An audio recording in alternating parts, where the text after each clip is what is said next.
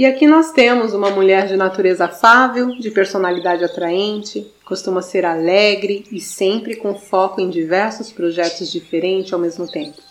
A sua casa é muito importante para ela e isso a faz uma mulher leal com sua família e também com seus amigos. É aquela mulher que na qual sempre se pode contar. Não há problemas grandes demais para que ela não resolva. Ela sempre tem uma solução. Essa rainha tem a capacidade de ser mãe em tempo integral e ainda ser voluntária em projetos e atividades extras, além de auxiliar os amigos e familiares. Sua energia parece inesgotável. Mas é uma mulher que precisa estar atarefada o tempo todo, porque caso não haja o que fazer, ela se deprime. O que será que acontece com essa rainha? Com todo esse pique, essa mulher é muito ambiciosa e certamente essa energia, com esse ânimo, também garante aí o que? O seu sucesso. Um detalhe muito importante de se observar aqui é que quantidade não é qualidade e essa euforia muitas vezes a leva ao caos total, pois com um dia que possui apenas 24 horas, Alguns detalhes passam desapercebidos e o caos acontece. E como olhar para esse caos? Exatamente observando a oportunidade de experimentar a desorganização que, que surge aí a partir do controle excessivo sobre os outros, que acaba sufocando o outro em demasiado, e aí isso faz com que essa rainha se frustre. Perder o controle sobre essas situações não é muito bom para essa rainha. E quando essa rainha perde o controle da situação, ela pode se tornar até um tanto vingativa. Não de forma declarada, mas com a certa maldade e com a sutileza que toda bela rainha possui. Sabe que isso me faz lembrar a história de Penélope, uma rainha que era esposa do famoso Ulisses de Ítaca, nós encontramos essa história do tarô mitológico. Quando Penélope nasceu, era uma linda criança, mas era mulher. E aí então seu pai, que aguardava por um herdeiro, a jogou no mar. Isso porque ele estava simplesmente decepcionado. Mas essa rainha era uma rainha de muita sorte e alguns patos listrados de vermelho a trouxeram de volta para a superfície, a alimentaram e a deixaram ali na praia e na qual ela foi acolhida por uma outra civilização. Impressionado com o que tinha acontecido, o seu pai ficou decepcionado com o ato que ele cometeu e percebeu que aquela jovem tinha algo em comum. Como que ela poderia ter sido salva por patos? E aí então ele a recebeu novamente. E passaram-se os anos e a jovem se casou com um príncipe chamado Ulisses que não demorou muito para que ele embarcasse em uma guerra juntamente com outros príncipes gregos. E então Penélope passou a governar a ilha com seu único filho. E depois de um bom tempo, todos começaram a acreditar que Ulisses, o seu marido, o príncipe que havia ido para a guerra, tinha morrido, porque não voltava, já tinha mais de 10 anos que esse príncipe estava desaparecido. E alguns jovens atrevidos né, começaram a cortejar a, a princesa Penélope, né? E então cada um esperava se casar com ela para assumir o trono. Mas Penélope, como uma boa rainha de paus, ela tinha muita astúcia e usou da sua intuição. Então ela voltou para o seu coração, manteve-se fiel à sua convicção de que o seu marido Ulisses estava vivo.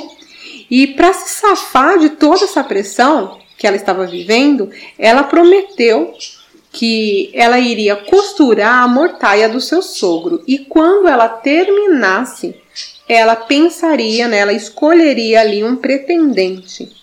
E assim foi durante três anos que, que ela fazia? Ela tecia a mortaia do sogro durante o dia e à noite ela desfazia a mortaia.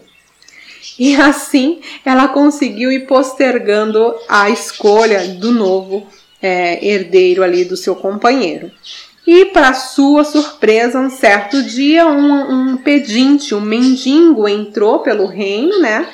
E se apresentou a ela, na qual ela reconheceu que era o seu marido Ulisses e logo ele também se apresentou e assim essa rainha mostrou aí a imagem da fidelidade, principalmente as coisas do seu coração, porque dentro desse conto dizem que essa rainha ainda traiu o seu marido nessa jornada toda, que teve um outro filho, e é uma longa história, mas ela manteve-se fiel aos princípios do seu coração, porque ela acreditou que o seu marido estava vivo e ela não o substituiu, mas aguardou né, firmemente ali uh, com a sua convicção, uh, ouvindo a sua intuição. E além de toda essa convicção, ela ainda possuía uma criatividade assim fora do comum né, de ter construído ali a mortalha do sogro durante o dia e desfazer à noite, e os seus pretendentes acreditavam. Então, é uma criatividade sem igual dessa rainha. E o que nós podemos observar aqui é a capacidade, né, dessa mulher em manter-se fiel ao seu reinado, ter a capacidade de amar a si mesmo, aos seus princípios, às suas ideias, reger o seu próprio mundo e sem depender de um ombro forte na qual poderia ser do seu companheiro. Ela simplesmente se apoiou em suas convicções. Ela não precisou de rótulos de esposa, a esposa é, dependente do seu rei, né? Mas sim a esposa confiante. E ela se tornou esse exemplo, esse propósito. Ela, ela fez é, ressurgir um propósito cheio de convicção e coragem dentro desse reinado. E aí? Você se identifica com essa rainha ou conhece alguém que tem essas características de criatividade, de fidelidade a seus princípios, é, convicção né, das suas forças? Qual parte de você que necessita dessa energia criativa de uma rainha de paus? Comente comigo. Talvez essa energia esteja atuando ou necessitando dessa energia em seus relacionamentos, na sua vida financeira, ou talvez na organização do seu dia a dia. Como que é essa energia da rainha de paus para você? E eu vou disponibilizar em meu site umas ativações que me ajudaram em diversos processos. O link vai estar na descrição do vídeo e você pode ir lá e ver qual a melhor é, vibração que condiz com o seu momento. E hoje eu vou trazer para vocês mais uma carta da fitoenergia com uma mensagem incrível para harmonizar essa vibração da nossa criativa rainha de paus. E o que temos aqui? Tomilho, uma energia de caráter puro que atua no nosso quinto chakra e pede para que nós organizemos as nossas ideias e transmitimos com clareza. Isso nos ajudará a atingir metas. É tudo que uma rainha de paus precisa. Organizar as ideias e transmiti-la com clareza, né? Para assim as metas serem alcançadas. Então, que essa energia possa alcançar aí o teu dia e te trazer muita prosperidade e organização e que você seja sempre fiel aos teus princípios.